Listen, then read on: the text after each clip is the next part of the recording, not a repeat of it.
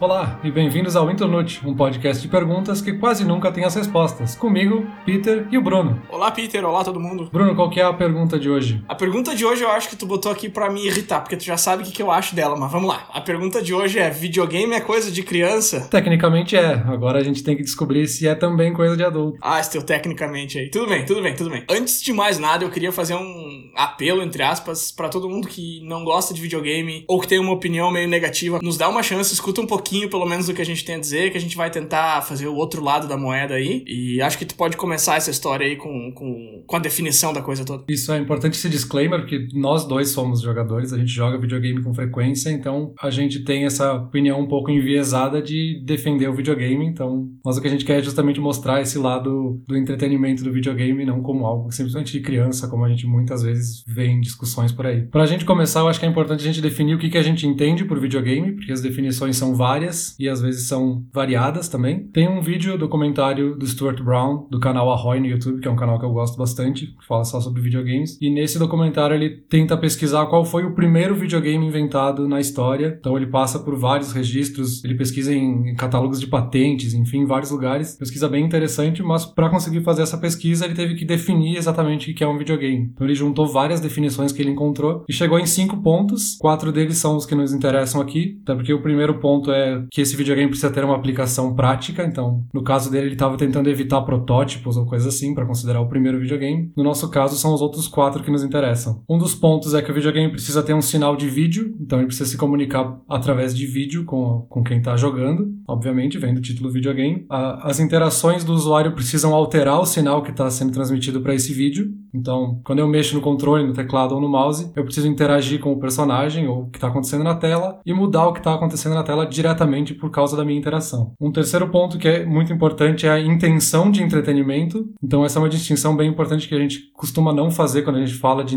de videogames, porque se a gente não tem a intenção de entretenimento e a gente está criando uma simulação em vídeo, a gente pode estar falando simplesmente de um simulador de trânsito que é usado para treinamentos e não para jogos. Então, precisa ter uma intenção de quem criou para que isso seja para o entretenimento e que seja uma intenção de ser um jogo, no final das contas. E tem também a questão de ser jogável, principalmente ou apenas através de uma tela de vídeo, que é também um ponto interessante porque a gente poderia incluir também pinballs, e um pinball não é um videogame, ele às vezes tem uma tela de vídeo, mas se a gente tirar a tela de vídeo, a gente continua jogando através de outras formas. O pinball, por exemplo, seria a definição técnica dele seria que ele é um jogo eletromecânico, que a tela é mais um auxílio do que o jogo em si. Diferente de um videogame que se a gente tirar a tela, a gente perde todo o principal do jogo e toda a forma de interação que a gente tem. Também como ponto próximo disso, a gente pode dizer que um fliperama também tem componentes mecânicos, mas se a gente tirar, por exemplo, a caixinha onde a gente coloca as moedas, o jogo continua existindo, porque ele é só um acessório e não a parte principal do jogo. Então a gente tem esses quatro pontos que nos ajudam a definir o que é um videogame, tentando excluir um pouco simulações e tentando excluir também outras coisas que às vezes são confundidas com videogames. Tá, então resumindo pela definição que tu está nos passando aí, ele tem que ser, ele tem que se comunicar com o usuário por vídeo, ele tem que ser interativo, ele tem que ter a intenção de entretenimento e a comunicação do usuário para com ele tem que ser também pelo vídeo. O vídeo não seria só um acessório, seria a parte principal, digamos assim. Exatamente. Acho que é bem relevante começar por essa definição, porque aí a gente consegue perceber que muita coisa pode ser chamada de videogame, desde o Candy Crush que se joga no celular até jogos que são jogados a nível profissional, enfim. E para acompanhar a definição, eu queria só falar um pouquinho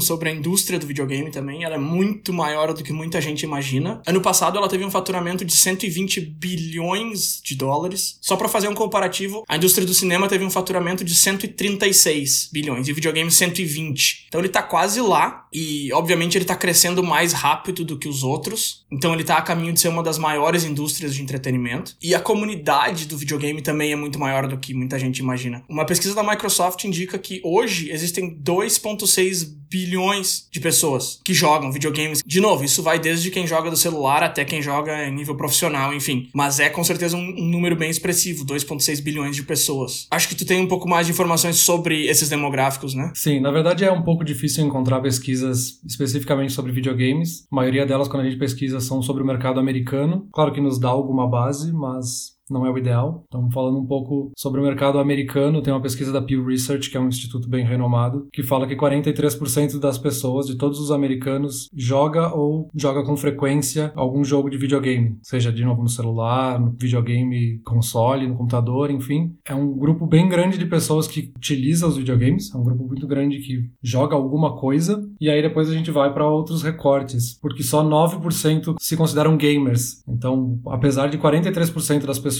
jogarem alguma coisa, só 9% consideram que jogam mesmo. E aí uma especulação é que talvez seja justamente por essa pecha de achar que videogame é coisa de criança, então as pessoas preferem não dizer que jogam e elas simplesmente, ah, eu tenho esse Candy Crush aqui só para entretenimento, não é nada, não é nada que eu leve a sério, não sou um gamer. Mas elas de fato estão jogando. O videogame é para isso, é uma forma de entretenimento. Da mesma forma a questão de homens e mulheres, tem um pouco essa pecha também do videogame ser só uma coisa para homem, ao mesmo tempo que as mulheres também jogam bastante, e principalmente acima dos 50 anos, são mais mulheres do que homens que jogam videogames. Então também é um dado bem interessante. Olhando especificamente para o Brasil, a PGB, que é a Pesquisa Game Brasil, de 2019, trouxe alguns dados interessantes. Então, 58% ah, dos homens jogam videogame, algum tipo de videogame, e 58% das mulheres também jogam algum tipo de videogame. Também é um dado bem interessante para a gente ver que não é algo limitado só a um gênero, enfim. E aí, olhando especificamente para a idade, nos homens, 41% dos jogadores têm entre 25 e 34 anos, esse é o maior grupo,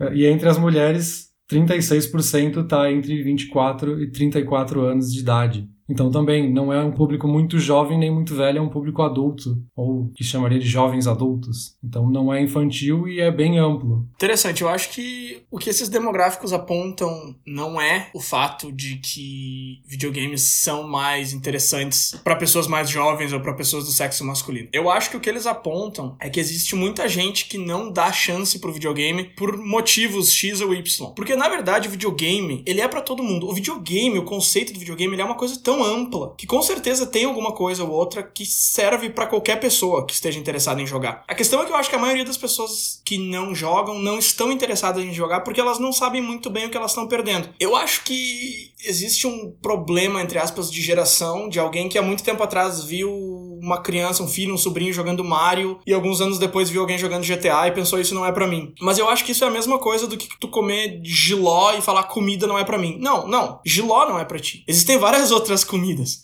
Eu acho que, assim, eu acho que videogame é para todo mundo, como eu falei. Uma coisa interessante que eu tava pensando quando eu, eu tava lendo sobre isso, sobre pessoas que jogam videogame e tudo mais, e eu lembrei uma vez que eu botei minha avó para jogar pinball do, sabe o pinball do Windows, que já vinha com Windows? Faz, faz um tempo já, mas enfim. Eu botei ela para jogar. Cara, minha avó é uma pessoa que tu nunca vai imaginar jogando um videogame. Eu acho que ela não saberia nem segurar um controle de PlayStation se desse pra ela, mas ela jogou pinball e ela se divertiu, sabe? E, e uma outra coisa que eu lembrei é que o meu primeiro videogame foi um Nintendo 64 que meu pai me deu, e ele via eu jogando Mario e pensava, bah, videogame não é para mim. Mas aí ele descobriu que existia um, um jogo de Fórmula 1 pro Nintendo 64. E aí ele se interessou, e aí ele jogou, e ele gostou. Mais ou menos, mas gostou. Ele deu uma chance. Depois, uns anos pra frente, eu, ele tava lá em casa, uma vez eu tirei uma soneca, quando eu acordei, ele tava super orgulhoso que ele tinha metido 5 a 0 no FIFA. Ele era o Manchester United e ele meteu 5 a 0 no Remo. Então, assim, tá aí um cara que a primeira vez que ele viu o videogame, ele falou: não é para mim, isso é coisa de criança, eu tô dando pro meu filho que tem 3 anos, ele tá controlando um bonequinho catando moeda, não é comigo, não é para mim. Ele podia ter parado aí, ele podia ter passado o resto da vida inteira dele falando: videogame não é para mim, videogame é coisa de criança. Mas não é, entendeu? Ele, ele deu uma chance, ele achou outras coisas, ele gostou. Um último exemplo é minha esposa aqui. A gente, ela, eu jogo muito videogame, ela assiste às vezes, na maioria das vezes não, ela não curte muito. Mas eu descobri um joguinho que chama Overcooked, que era uma cozinha, que tu tem que cozinhar, sabe, pro restaurante. E ela jogou comigo. E, velho, ela me encheu tanto o saco, ela queria jogar isso tanto, todo dia, todo dia que eu tive que deletar essa porcaria do meu videogame, porque ela queria ficar jogando esse troço o tempo todo. Então, de novo,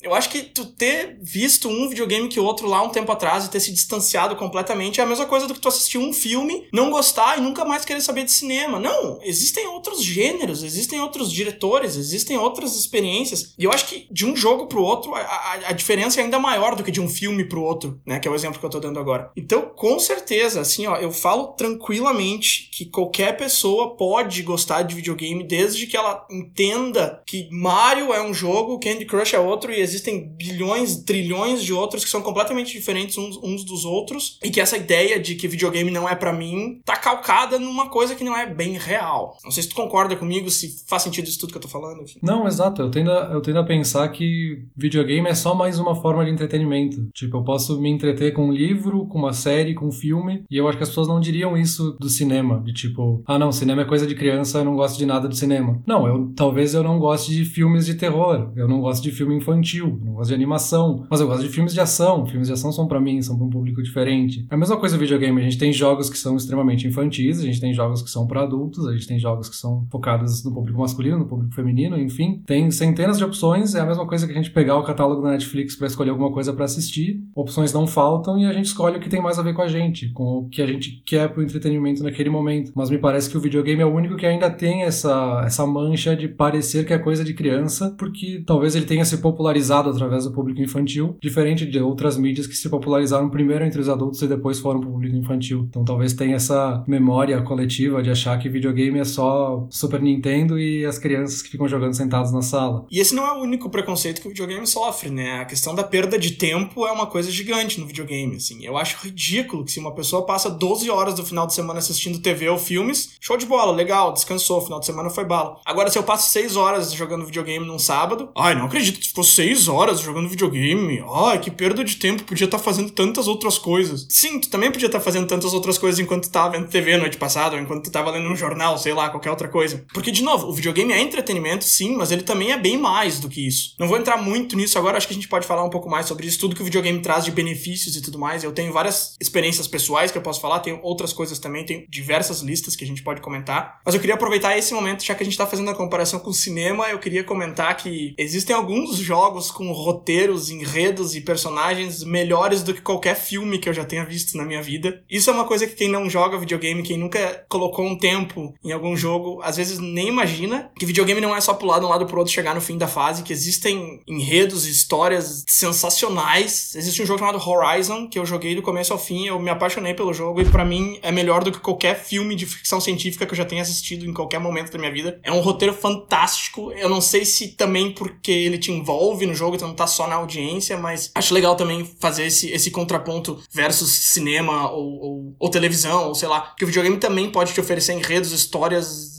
fantásticas Sim, exato. Tipo, de novo, é uma, uma nova forma de mídia, talvez nem tão nova assim, mas uma forma diferente de mídia, onde a gente tem uma participação totalmente ativa no que está acontecendo na história. Por mais que a gente esteja falando de um jogo linear, o que a gente fizer, no fim das contas, vai levar para o mesmo lugar na história, mas a nossa participação faz com que a gente se envolva e que a história seja muito mais intensa. E aí também vem da, da maestria de quem criou essa história, quem criou essa narrativa, de usar ao máximo o poder e as potencialidades dessa mídia. Então, assim como a gente tem livros maravilhosos e livros ruins, a gente tem filmes maravilhosos e filmes ruins, a gente tem também jogos que são extremamente cativantes e envolvem a gente de uma forma emocional e interativa, enfim. De novo, né, sai um pouco daquela daquele preconceito tipo videogame é só aquela coisa colorida e divertida, mega lúdico de jogo infantil. Tem também jogos que são pesados, que são darks, jogos que são mais emotivos, jogos que te fazem chorar, enfim, como a gente tem séries que são mais emotivas. Então, a variedade é imensa. Então, um, é uma forma de conteúdo interativa que de fato nos envolve mais. Eu acho que é, esse é o ponto. Não, e é isso que tu falou de ser linear, de ter sempre o mesmo final, mas te dá a impressão de que tu tá participando. De fato, realmente te dá a impressão de que tu tá participando e tu tá mesmo, tu tá interferindo em algumas coisas. Outras não, mas tu tá ali vivendo elas e tudo mais. E existem também jogos que não tem sempre o mesmo final, né? Um jogo que eu gosto muito chama Heavy Rain. Ele é um jogo bem mais focado na história, no roteiro. É quase que um filme interativo. Uma cena que outra, tu, tu faz uma luta ali e tudo mais, mas ele é bem mais focado no enredo mesmo. Ele é um jogo super pesado, é um jogo bem emotivo, assim como tu falou. A primeira cena do jogo é um casal com dois filhos e um dos filhos morre atropelado e tudo se desenvolve a partir desse acontecimento. De novo, é um jogo super pesado. E o final, não só o final, mas acho que esse é o ponto agora. O final depende completamente das escolhas que tu faz durante o jogo e da maneira com que tu lida com as coisas. Não vou falar o enredo aqui para não dar spoiler para quem ainda tem interesse em jogar, apesar de ser um jogo relativamente velho, mas basicamente existe uma coisa que acontece com o outro filho do personagem principal e a, dependendo de como que tu lida com as coisas, o jogo pode terminar bem como pode terminar mal. E é um jogo fantástico e de novo é melhor do que putz, uma boa parte de todos os filmes que eu já tenho assistido assim, em relação a roteiro, em relação à emoção da coisa, a, a, a, essa a esse nervosismo, essa angústia que tu passa, não só por ser muito bem escrito, mas por ser tu ali fazendo as decisões, né? Sim, isso que tu levantou agora, eu acho que é uma das coisas mais legais, pelo menos para mim no videogame, é que por mais que a gente tenha esses jogos que são lineares, a gente tem muitos que são completamente não lineares. Então é, a gente se sente como se nós mesmos estivesse criando e participando de fato naquela história. Seja num jogo como Heavy Rain ou Indigo Prophecy, que são esses jogos mais de uma história interativa, mas também nos jogos que são mais sandbox, tipo Minecraft da vida ou algum outro jogo que a gente interaja de forma mais ampla e a gente que cria aquele próprio universo. Até o exemplo do próprio Minecraft, né? Um jogo que por si só não tem uma história por trás, mas é a tua interação com o jogo as tuas descobertas que fazem com que o jogo aconteça. Tem toda uma mecânica por trás, mas é o fato de tu jogar que faz o jogo existir. Isso eu acho muito legal no jogo. Um exemplo que me vem à cabeça nesse assunto é o The Sims, né? O The Sims é um jogo que, de novo, não tem muita história, ele tem uma linha que outra ali, dois parágrafos no começo, para te dar uma introdução, mas quem monta tudo é tu. E aí a gente volta lá no exemplo que eu tava falando do meu pai que gostou de jogar FIFA e Fórmula 1, quando ele tentou jogar The Sims, ele odiou, ele falou: "Isso aqui não tem história nenhuma, isso aqui não tem objetivo, isso aqui não tem nada". Eu falei: "Não, tu que cria os teus próprios objetivos". Ele falou: "Não, não, não quero isso aqui". Então assim, é entender que para cada pessoa existe um, um gênero ou dois ou três ou quatro ou cinco ou seis, mas o exemplo do The Sims eu acho muito legal porque é um jogo que eu joguei desde muito cedo. Eu, eu era bem novo quando eu ganhei meu primeiro The Sims. E aí eu comprei todas as expansões, enfim, eu jogava horas por dia, duas horas por dia, era o limite que a minha mãe deixava eu jogar. A gente vai falar sobre crianças e videogame daqui a pouco, mas enfim. E foi um jogo que me trouxe muita coisa legal, assim. Eu vi interações, eu vi como que se constrói uma casa, como que se mobilia uma sala. São coisas que me, me levam pro meu próximo ponto, que é o seguinte: o videogame, além de ele te ensinar muita coisa, especialmente quando tu é mais novo, por exemplo, um pré-adolescente jogando Age of Empires e descobrindo sobre os impérios que existiam na história antiga e como que eles conquistavam uns aos outros, enfim. Mas além de ele te ensinar isso, o que a escola também faz, o que um livro também faz, ele faz com que tu te interesse por isso. Eu não imagino um Bruno de 6, 7 anos abrindo um catálogo de mobília para ver qual sofá é mais legal, mais confortável. Mas quando eu tava jogando The Sims, eu tinha super interesse nisso. Então eu acho que isso é um ponto muito relevante também, que às vezes a gente passa super por cima, que é não só o que o videogame te traz de benefícios, mas o fato de ele fazer com que tu te interesse por isso. Eu aprendi inglês jogando videogame. Por quê? Porque eu jogava Mario e eu não conseguia entender o que a princesa tava falando. Putz, eu vou passar meses tentando salvar essa mulher e eu não sei o que, que ela tá dizendo aqui nessa carta que ela escreveu. Pra quem não sabe do que eu tô falando, Mario 64, um dos primeiros jogos que eu joguei na minha vida, começa com uma carta escrita pela princesa e ela fala Dear Mario no começo. Querido Mario. E eu, mais novo, confundi Dear com Dad e eu passei boa parte da minha vida achando que o Mario era pai dela. o jogo não fazia muito sentido para mim. Então é isso de, de fazer eu ir atrás, ou me oferecer as ferramentas para aprender, ou me instigar o suficiente para fazer eu ir atrás. Isso eu acho fantástico, fantástico demais. Mas de repente vamos parar de defender um pouco o videogame e vamos só conversar mais de boa, pelo menos por enquanto. Eu quero saber o que, que, tu anda jogando por aí. Ah, só antes de falar, eu preciso comentar sobre o, o exemplo que tu deu do Age of Empires, que para mim aconteceu muito, assim. Eu, durante o começo do ensino fundamental, basicamente, que era a época que eu jogava Age of Empires, eu não me interessava muito pelas aulas de história. Mas foi por causa do Age of Empires que eu comecei a prestar muita atenção, porque eu via, tipo, ah, não sei o que do Império Romano agora que tá acontecendo no jogo, e aí o professor falava daquilo na aula, eu ficava, meu Deus, eu preciso muito entender isso porque pode me ajudar lá, e eu achava muito legal.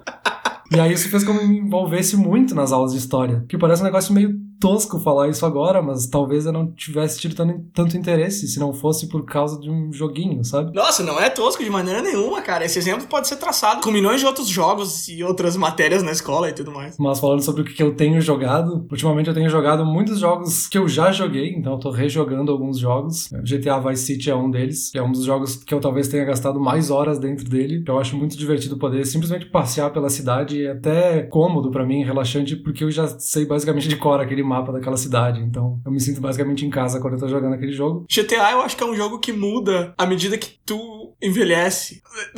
Não é bem isso que eu quero dizer, mas tipo assim, tu não acha que GTA é um jogo diferente quando tu joga ele com 15 anos e quando tu joga com 20 e poucos? Eu, eu sinto que é outro jogo. Ah, totalmente. Um adolescente jogando GTA é simplesmente para fazer o caos, a anarquia, dar tiro, chamar a polícia. E aí, quando você é mais adulto, você já tem toda uma perspectiva de, ah, preciso saber o que tem na história, preciso cuidar não sei o que na rua. é uma perspectiva completamente diferente. Que, de novo, eu acho que é um outro benefício do videogame, assim, que a nossa interação faz parte da história do jogo. Então, o nosso estado mental também altera o que acontece no jogo. Falando alguns outros jogos também, eu gosto muito de FPS, que são jogos de tiro em primeira pessoa, né? Acabou de sair o último Doom, Doom Eternal, mas o meu computador não tem capacidade para isso, então, pela simples nostalgia, eu decidi jogar de novo todos os Dooms antigos em ordem. Então, acabei de terminar o Doom 1. Eu jogava no computador da escola, esse, o primeiro Doom. Eu não sei porque que o computador da escola tinha um jogo como Doom, ao invés de jogos mais educativos, enfim. A gente tinha um jogo do Leonardo da Vinci também, mas era ou Leonardo da Vinci ou Doom. Eu não sei qual, quem foi que decidiu fazer o download. Obviamente, todo mundo jogava Doom. Porque... O do Leonardo da Vinci era, era bala também. Mas eu acho isso muito incrível, porque Doom é um jogo de 1993. Tipo, eu tinha um ano de idade quando esse jogo saiu. E eu voltei a jogar ele faz umas duas semanas. E ele parece que é um jogo atual, assim, porque ele continua sendo muito bom, sabe? De fato, eu, eu considero ele uma obra-prima, assim, dos videogames. Porque não parece que ele tem todas as limitações técnicas que ele de fato tem, sabe? Eu acho isso muito sensacional num jogo antigo. Mas aí eu acho que tu levanta um ponto interessante. O fato de ter só, só Doom e Da Vinci no computador da escola. Eu também, um dos primeiros jogos que eu tive tive foi Duke Nukem 3D, porque o primeiro computador que a gente comprou aqui em casa, por algum motivo, veio com o shareware, do, o demo, no caso, do Duke Nukem 3D instalado. E eu ficava fascinado por aquilo, assim, porque eu tava num computador que era um Windows 95 sem graça, e aí eu podia abrir, clicar naquele ícone, e aí eu tava num outro universo, interagindo com aquela história, matando alienígenas, enfim, era muito legal. Mas isso levanta um pouco, eu acho que foi o fato de ter comentado da escola que me lembra, a questão da violência nos videogames, que é o que se debate muito quando se fala de videogames, crianças, e aí vem muita questão da, da violência. O próprio Doom não foi o primeiro jogo violento, mas ele foi o primeiro jogo a ser classificado pela ESRB, que é quem faz as classificações etárias dos jogos nos Estados Unidos. Por ele ser um jogo muito mais violento que os que existiam até então, se levantou um debate imenso por trás disso do quanto os videogames poderiam impactar na violência e no estímulo à violência. E no fim se criou toda essa classificação de dizer que os jogos são para maiores de 18 anos, para até 13 anos, enfim, as mesmas classificações que a gente tem para o cinema e para televisão. E também a gente tem um outro caso, a gente acabou de fazer há poucos dias 21 anos do massacre de Columbine, nos Estados Unidos, que também levantou muito esse debate entre os videogames e a violência, porque esses dois alunos que assassinaram os colegas no colégio, eles eram muito jogadores, eles jogavam muito, eles tinham muito registros de mensagens que eles trocavam entre eles falando sobre videogame, e um dos autores, inclusive, desenvolvia mapas para o Doom, e um dos mapas que ele desenvolveu era a própria escola, com todos os alunos e colegas, e tu poderia matar todos no jogo. Então, o debate começou com muita força ali, e acho que se estende até hoje, que volta e meia a gente tem algum caso maluco e a gente começa a falar o quanto o videogame influencia no nosso nível de violência, enfim. Ah, cara, eu não sei qual a tua opinião sobre isso. Eu não sou lunático, eu não vou vir aqui dizer que isso é 100% bobagem, que ninguém tem razão nenhuma. Eu só não entendo por que, que o videogame recebe tanta crítica negativa nesse sentido quando a gente tem filmes violentos, a gente tem livros violentos, a gente tem músicas que falam sobre massacres e tudo mais. De novo, videogame, tecnicamente, o que ele é, o core dele é uma forma de entretenimento e qualquer outra forma de entretenimento tu pode achar coisas violentas, pesadas, sanguinárias, talvez até mais do que esses games que a gente tá citando. Então, eu não sei, tu acha que videogame influencia, tu acha que estimula ou não? E, e tu não concorda comigo que qualquer outra forma de entretenimento e, várias outras coisas, não só entretenimento, podem causar esse mesmo efeito e o videogame é o mártir disso aí tudo? É, não, eu acho que não, sabe? É, eu acho que a questão é, talvez pelo videogame ser menos difundido e não ser tão onipresente quanto outras mídias, quanto cinema, quanto séries de televisão, enfim, ele acaba sendo alvo mais fácil quando a gente precisa buscar essa justificativa na nossa cabeça de por que um massacre aconteceu. E aí a gente acaba achando o videogame como a desculpa para tem que ter quem culpar no fim das contas, sabe? Porque se a gente olha para todos os estudos científicos que têm sido feitos, pelo menos desde 99, quando esse assunto explodiu, nenhum deles é conclusivo em dizer que o videogame pode ter influenciado a violência, e os que têm alguma relação, os que conseguem identificar alguma correlação, identificam exatamente o mesmo nível de correlação para outros tipos de mídia. Então, se o videogame influencia a, video, a violência, também o cinema influencia a violência, também livros influenciam a violência, enfim. É que aí quem tá, quem tá defendendo que foi por causa do videogame, qual é, o, qual é o ponto que essa pessoa tem? Qual é o objetivo dela? Porque se ela quer banir o videogame, a gente vai ter que banir também o que é novela, a gente vai ter que banir filme, a gente vai ter que banir noticiário. E não para por aí, a gente vai ter que banir várias outras coisas que influenciam a mente do cidadão. Exato, e a gente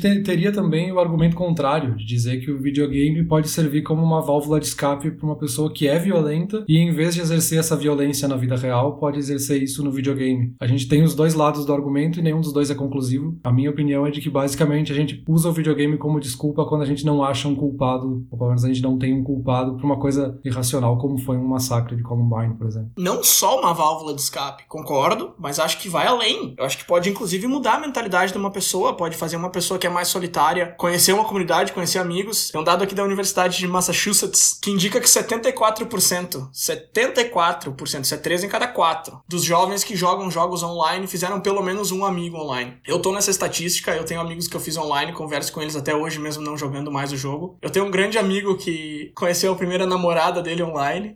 Isso é uma história bem legal, mas fica pra próxima, é uma história muito longa. Então, tem esse viés também de comunidade, de buscar ajuda, de buscar outras pessoas que estão na mesma situação que tu, ou estão em outras situações e podem te ajudar com alguma coisa. E um dado que não tem muito a ver com isso, mas é desse mesmo estudo, acho legal também. Na verdade, tem. Tem, ver, tem mais a ver com o que tu estava falando antes, essa questão de ter, jogar Duke Nukem no computador e ser o, meio que teu portal pra tecnologia. Isso acontece muito também. Muitas vezes o videogame é o que traz a pessoa para esse mundo da tecnologia. E não só da tecnologia no sentido de usar um computador e tudo mais. Por exemplo, esse campo de STEM, que é Science, Technology, Engineering and Math. São todas aquelas matérias mais difíceis da universidade lá, mais focadas nas exatas. Existe uma ligação super forte delas com tecnologia. Assim, esse mesmo estudo de, dessa universidade comprovou que meninas mais jovens, antes de entrar na faculdade, que jogam videogames, têm três vezes mais chances de escolherem um desses campos. Isso não é coincidência, isso é o fato de que o videogame te traz para esse mundo e, de novo, ele, ele, te, ele faz tu te interessar por esse mundo. Um outro ponto interessante, tu falou de comunidades que viram amigos por causa do videogame. Quando a gente se conheceu, o nosso primeiro assunto em comum foi justamente porque tu tava jogando Mario Kart no teu computador, no emulador. E aí eu vi, bah, esse cara pode ser legal, vou conversar com ele. E foi assim que a gente se conheceu. Foi, foi mesmo, é verdade. E para embasar um pouco isso que eu tô falando de videogame servir como uma ajuda para essas pessoas que estão com algum problema, enfim. O estudo da Microsoft, que a gente pode botar aqui no, na descrição, o link, ele mostra também que jogos por vezes ajudam crianças com autismo a fazer novos amigos e não para por aí, ele ajuda também pessoas mais velhas com Alzheimer a melhorar a memória. O videogame às vezes é usado como ferramenta para auxiliar adultos a desenvolver habilidades de decisão, de fazer decisões e de trabalhar contra o relógio e tudo isso. E aí eu acho que a gente pode falar um pouco sobre o que, que o videogame trouxe para nós como pessoa e as coisas que o videogame pode trazer. A gente deu uma pincelada por cima, a gente falou sobre essa questão de, de nos interessar em história ou em facetas da, da vida real que a escola não traz, como mobiliar um apartamento ou interagir com o vizinho, enfim. Mas eu acho que o videogame pode trazer bem mais que isso, né? Não sei se. É, tu... eu acho que volta até no negócio que a gente falou no último episódio, quando a gente falava de educação, que o videogame também pode ser uma ferramenta educativa. A gente tem jogos que são desenvolvidos especificamente com viés educacional. O próprio Minecraft tem uma versão para educacional. A própria Apple acabou de lançar o Swift Playgrounds, que é para ensinar as pessoas a codificarem através de um joguinho. Então os benefícios são muitos. Para mim, o benefício principal foi esse, assim, de despertar vários interesses e criar esse costume de sempre que eu tenho alguma dúvida aí pesquisar. Eu acho que isso vem um pouco do videogame. Também porque no começo eu não sabia falar inglês, então eu precisava ficar pesquisando as palavras que eu não sabia para poder avançar no jogo. Essa questão de querer ir mais a fundo nas histórias dos personagens. Então, ah, esse personagem é do Império Romano, eu preciso pesquisar mais sobre ele para poder ver como isso pode me ajudar no jogo. E aí eu ia para Wikipedia e lia mais, enfim. Para mim, o maior benefício foi muito nisso, assim, de despertar outros interesses e me fazer ir atrás entrar nesses rabbit holes, assim, de pesquisar muito a fundo um assunto, sabe? É, eu acho que para mim ele ajudou a desenvolver várias habilidades também, assim, por exemplo, a primeira vez que eu tive que dirigir com GPS foi ridiculamente fácil a questão de ir de um ponto A para um ponto B e focar na tela enquanto foca no trânsito também, porque eu passei boa parte da minha infância dirigindo no videogame, indo do ponto A para um ponto B seguindo um mapa. Então esse senso de direção de leste oeste, que confunde bastante gente, para mim é uma coisa super fácil assim, porque eu passei muito tempo olhando para uma bússola ou para um mapa para fazer o objetivo A, o objetivo B. E outras outras várias habilidades também, essa questão de decisão sobre pressão, de, de trabalhar com contra o relógio e tudo mais, isso são coisas que a gente vai desenvolvendo à medida que a gente joga, especialmente ainda quando criança, pré-adolescente, mas depois também a gente vai a gente tá sempre em desenvolvimento, que a gente vai desenvolvendo e a gente nem percebe que a gente tá desenvolvendo, a gente tá fazendo aquilo ali pro jogo e depois a gente se vê numa situação da vida real, digamos assim, onde a gente tem um prazo super curto para cumprir e o nosso cérebro já sabe como trabalhar com aquele prazo super curto. Então tem esses benefícios que vêm e a gente nem percebe também quando a gente tá jogando. E tem uns que a gente percebe. Por exemplo, eu joguei muito SimCity quando eu era mais novo, SimCity 2000 que saiu em 1996, eu tinha 3 anos de idade. Eu joguei bastante e foi um jogo que me mostrou como que uma cidade funciona. Ah, ele não é super realista, ah, e faltam vários quesitos. Não, tudo bem, ok, mas calma, não precisa entender tudo. Mas o conceito básico de como que uma cidade funciona, como que o trânsito tá relacionado com o esgoto que tá relacionado relacionado com eletricidade, como que as zonas de uma cidade são divididas. São conhecimentos que vêm durante o jogo. Nesse caso, você não tá nem indo buscar. É, o jogo tá te dando isso tudo de bandeja. Aí a gente volta de novo, né? Ah, videogame é, é bom para criança ou não? Olha, eu acho que em moderação. Tudo é. Volta pra questão da moderação, mas eu acho que entre passar três horas jogando um simulador de cidade que me mostra tudo isso e que mexe com a minha criatividade, com a minha lógica, o senso de lógica, e que me mostra também que se eu fizer a cagada vai dar problema lá na frente, eu preciso pensar a curto, médio e longo prazo. Eu tô fazendo tudo isso.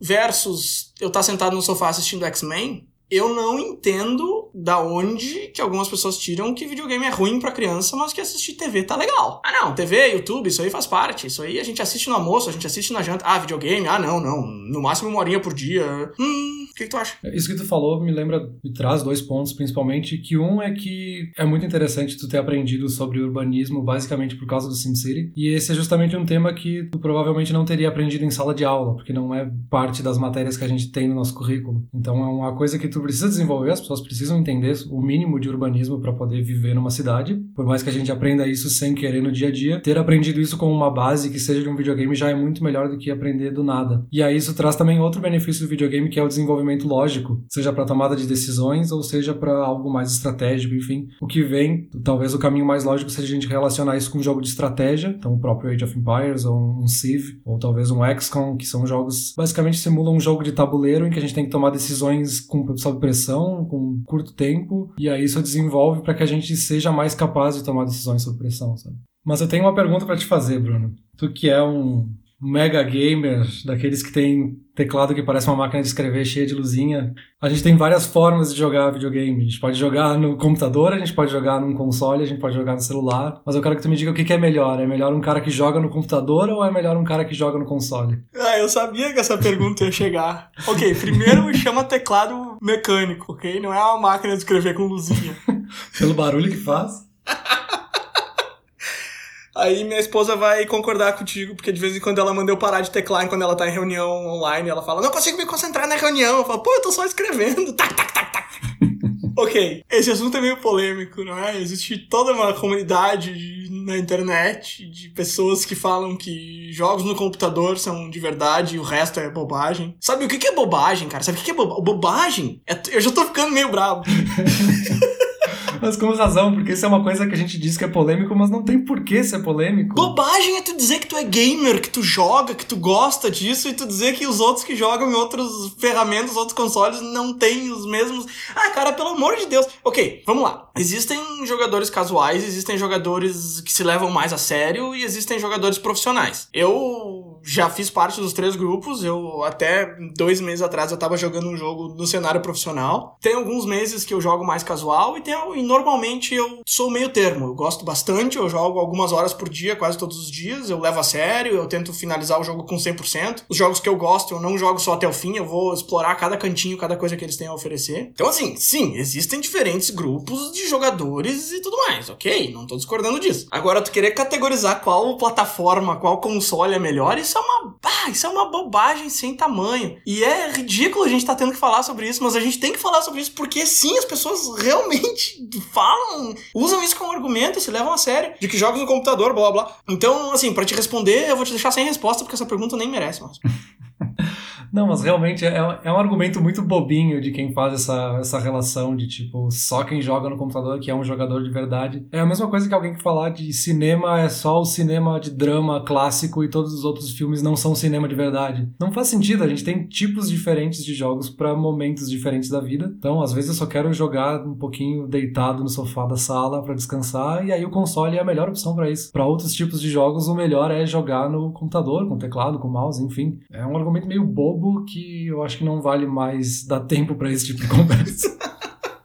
Até porque hoje em dia a coisa tá tão fluida também, né? Existe esse videogame, por exemplo, da Nintendo, Nintendo Switch, que tu joga um pouquinho ali nele e depois tu passa pra TV. A plataforma nova do Google, aquela Stadia, acho que é o nome. Tu joga um pouco no computador, aí sai de casa, continua no celular, depois joga na TV da sala. Então hoje já tá bem mais fluido, eu acho ótimo isso. Eu, particularmente, sou 50-50, eu jogo metade no computador, metade no videogame. Eu, particularmente, prefiro videogame, mas eu acho que é só uma questão de, como tu falou, eu gosto de me jogar no sofá da sala, botar uma cervejinha do lado, jogar um, um jogo. Às vezes eu quero jogar mais a sério, eu sento aqui na minha mesa, na mesma mesa onde eu trabalho, eu jogo no computador. Então qualquer coisa é válida. Isso aí de que um é melhor que o outro é uma pataquada. Ah, e tu comentou também sobre diferentes categorias, diferentes tipos de jogadores, né? Tem o jogador casual, tem o jogador mais profissional. E isso me lembra também que a gente tem o surgimento e a ascensão dos esportes, que são esportes virtuais ou esportes que são basicamente praticados no videogame, né? Sim, existem vários videogames hoje, vários jogos que têm essa categoria de esportes. Um deles, inclusive, que é o que eu jogo, que eu comentei agora há pouco, que volta e meia eu tô jogando no cenário profissional. Só para dar um entendimento bem por cima, assim, para quem não faz ideia do que eu tô falando, existe um jogo que eu gosto de jogar no videogame. Nesse jogo existe um ranking online. Quanto melhor tu joga no mês, melhor tu te qualifica. Tipo campeonato brasileiro de futebol, assim, quem ganha mais sobe, quem perde mais desce. E no final de cada mês, os 16 melhores desse ranking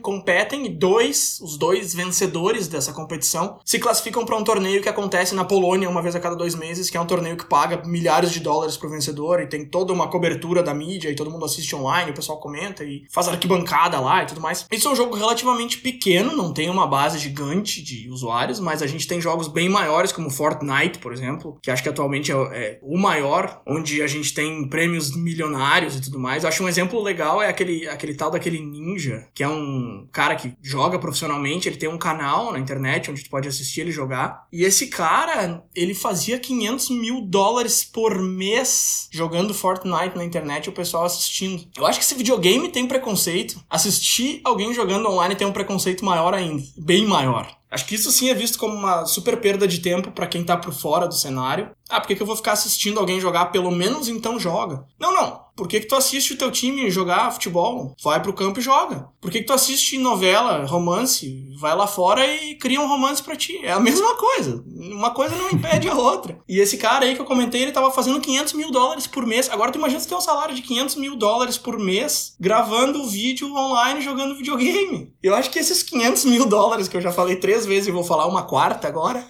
500 mil dólares por mês, é um número que mostra que, cara, é muito grande. Esse mundo, esse mundo do game é muito grande. Porque esses 500 mil dólares que eu falei agora pela quinta vez não vieram de um prêmio ou de alguém que doou. Isso é muita gente assistindo, é muita propaganda sendo exibida, é muito tráfego sendo gerado, é um faturamento enorme. Isso é um cara, isso é um cara que tá fazendo. Agora, tu imagina num cenário onde existem centenas, milhares, milhões de streamers produzindo conteúdo. É, não, esse negócio de esportes é algo que tá crescendo muito nos últimos anos tem crescido muito. A final de League of Legends, agora não lembro se foi League of Legends ou Dota 2, que a final lotou cinemas até aqui em Porto Alegre, então é um negócio absurdo, assim, a quantidade de gente que assiste e muitas vezes a gente ignora, achando que não é um esporte de verdade. A própria ESPN, que é um dos grandes canais na TV a cabo para esportes, exibe vários desses campeonatos, então é algo muito grande que está crescendo muito, e eu acho que inclusive valeria a gente fazer um episódio especificamente sobre esportes no futuro, e eu queria aproveitar até para dar um tema de casa pra gente, que tem uma série na Netflix que chama Seven Days Out, se não me engano. Tá. E um dos episódios é sobre um campeonato de, de, videogame com jogadores profissionais. Eu acho que é interessante a gente dar uma olhada para ver como eles se preparam, como eles treinam e como é até o dia deles irem para o jogo de fato, assim, de começar o campeonato. Tá, beleza. Seven Days Out, me manda o link aí que eu vou assistir sim, com certeza. Acho que vale um episódio pra gente falar sobre isso, sim. Mais alguma coisa que tu queira comentar sobre os videogames em geral? Ah, só pra fechar esse tema do esportes, eu acho que daí do meu lado vai ser isso por hoje. Existe um pessoal que faz speed speedruns. Speedruns é uma coisa que eu gosto muito, que é basicamente tu abre um jogo e tu tenta chegar do começo ao fim no menor tempo possível. Eu gosto muito de assistir speedruns de jogos que eu conheço que eu já tenha jogado, para entender um pouco melhor, para ter um parâmetro. E isso é uma coisa que gera bastante tráfego online também, bastante gente gosta de assistir isso. E eu tô comentando isso só porque o pessoal se juntou, fez um, um grupo chamado Games Done Quick, e eles têm uma caridade, e todo ano eles arrecadam um dinheiro bem legal, assim. Ano passado eles juntaram 22 milhões de dólares e doaram para caridades como Médicos Sem Fronteiras e outras caridades assim. Isso é 22 milhões de dólares vindo de gamers, de pessoas jogando joguinhos bem rápido e juntando um dinheiro e mandando para quem precisa isso é super legal também. Acho que é um ponto que, que vale comentar. Depois, se a gente for falar mais sobre esportes, a gente pode entrar mais nesses detalhes aí. Ah, nossa. Speedruns é um negócio também que eu acho muito fascinante, ao mesmo tempo que eu fico boquiaberto assistindo, porque é um, é um nível de precisão técnica que as pessoas que jogam precisam ter, que o meu cérebro não consegue nem entender direito o que está acontecendo na tela. Que o speedrun é isso, né? Justamente essa lógica de terminar o jogo o mais rápido possível, né? Chegar ao objetivo final o mais rápido possível. Então precisa de um nível de habilidade e conhecimento do jogo que é muito absurdo, assim. Acho que também é um tema interessantíssimo. Mas e aí, Bruno, tu acha que a gente respondeu a pergunta dessa semana? Videogame é coisa de criança. Sim, a gente respondeu. Eu vou. Eu quero dar o meu parecer em relação à resposta. Eu quero responder ela agora por último para fechar o episódio. Mas primeiro, vai, tu responde aí para nós. Videogame é coisa de criança? Que é a resposta séria? Fica à vontade. Olha, videogame é sim coisa de criança, mas é também coisa para todas as outras idades. É desde a criança até o idoso que pode jogar e tem algum tipo de jogo que é, vai ser perfeito para ele. Com certeza, videogame pode e deve ser coisa de criança, porque além de ser um entretenimento fantástico para criança, ele vai trazer vários benefícios, como a gente listou aí. Isso eu posso falar tranquilamente. Pode colocar meu nome embaixo. É coisa de jovem também, é coisa de adulto, é coisa de pai de família. Eu tenho um amigo que acorda acorda todo dia às seis da manhã para checar o bebezinho dele. Ela tem, a filha dele tem um ano, ele pega ela, leva pra sala e joga duas horas de videogame com ela no colo. Então, assim, é um, é um pai de família, é um cara que trabalha nove horas por dia e ele joga quatro horas por dia. E aí, qual o problema, entendeu? É coisa de criança, é coisa de adulto, é coisa de todo mundo. Então, acho que a resposta de hoje é sim, porém. Nossas respostas sempre são sim ou não, porém, mas, ou todavia, entretanto. Mas enfim, acho que é coisa para todo mundo, é isso aí, acho fantástico. E eu gostaria de fechar o meu lado daqui dizendo que mesmo para aqueles que acham ainda que videogame é perda de tempo, vale aquela frase célebre de tempo gasto fazendo algo que tu gosta nunca é tempo jogado fora. essa, desculpa, essa frase faz bem mais sentido em inglês. Time you enjoy wasting is not wasted time, porque ele faz o paralelo da, da palavra wasting, que é o tempo que tu gastou Nunca é o tempo que tu jogou fora. Desperdiçado. Desperdiçar. Aí, ó, viu, cara? Me ajuda, velho. Mas é isso aí. Acho essa frase bem legal. Acho que tem tudo a ver com videogame. Porque apesar de trazer vários benefícios e tudo mais, mesmo que não traga nada, mesmo que tu esteja só dirigindo em Miami, como tu gosta de fazer no Vice City, só pra relaxar, não é tempo desperdiçado. Perfeito. Vou colocar teu nome embaixo e a assina embaixo também. Não dessa frase, essa frase não é minha, mas do resto que eu falei pra botar. Então tá, chega por hoje? Chega. tchau, tchau. Vou fechar aqui e vou jogar um Play 4. Falou. Valeu.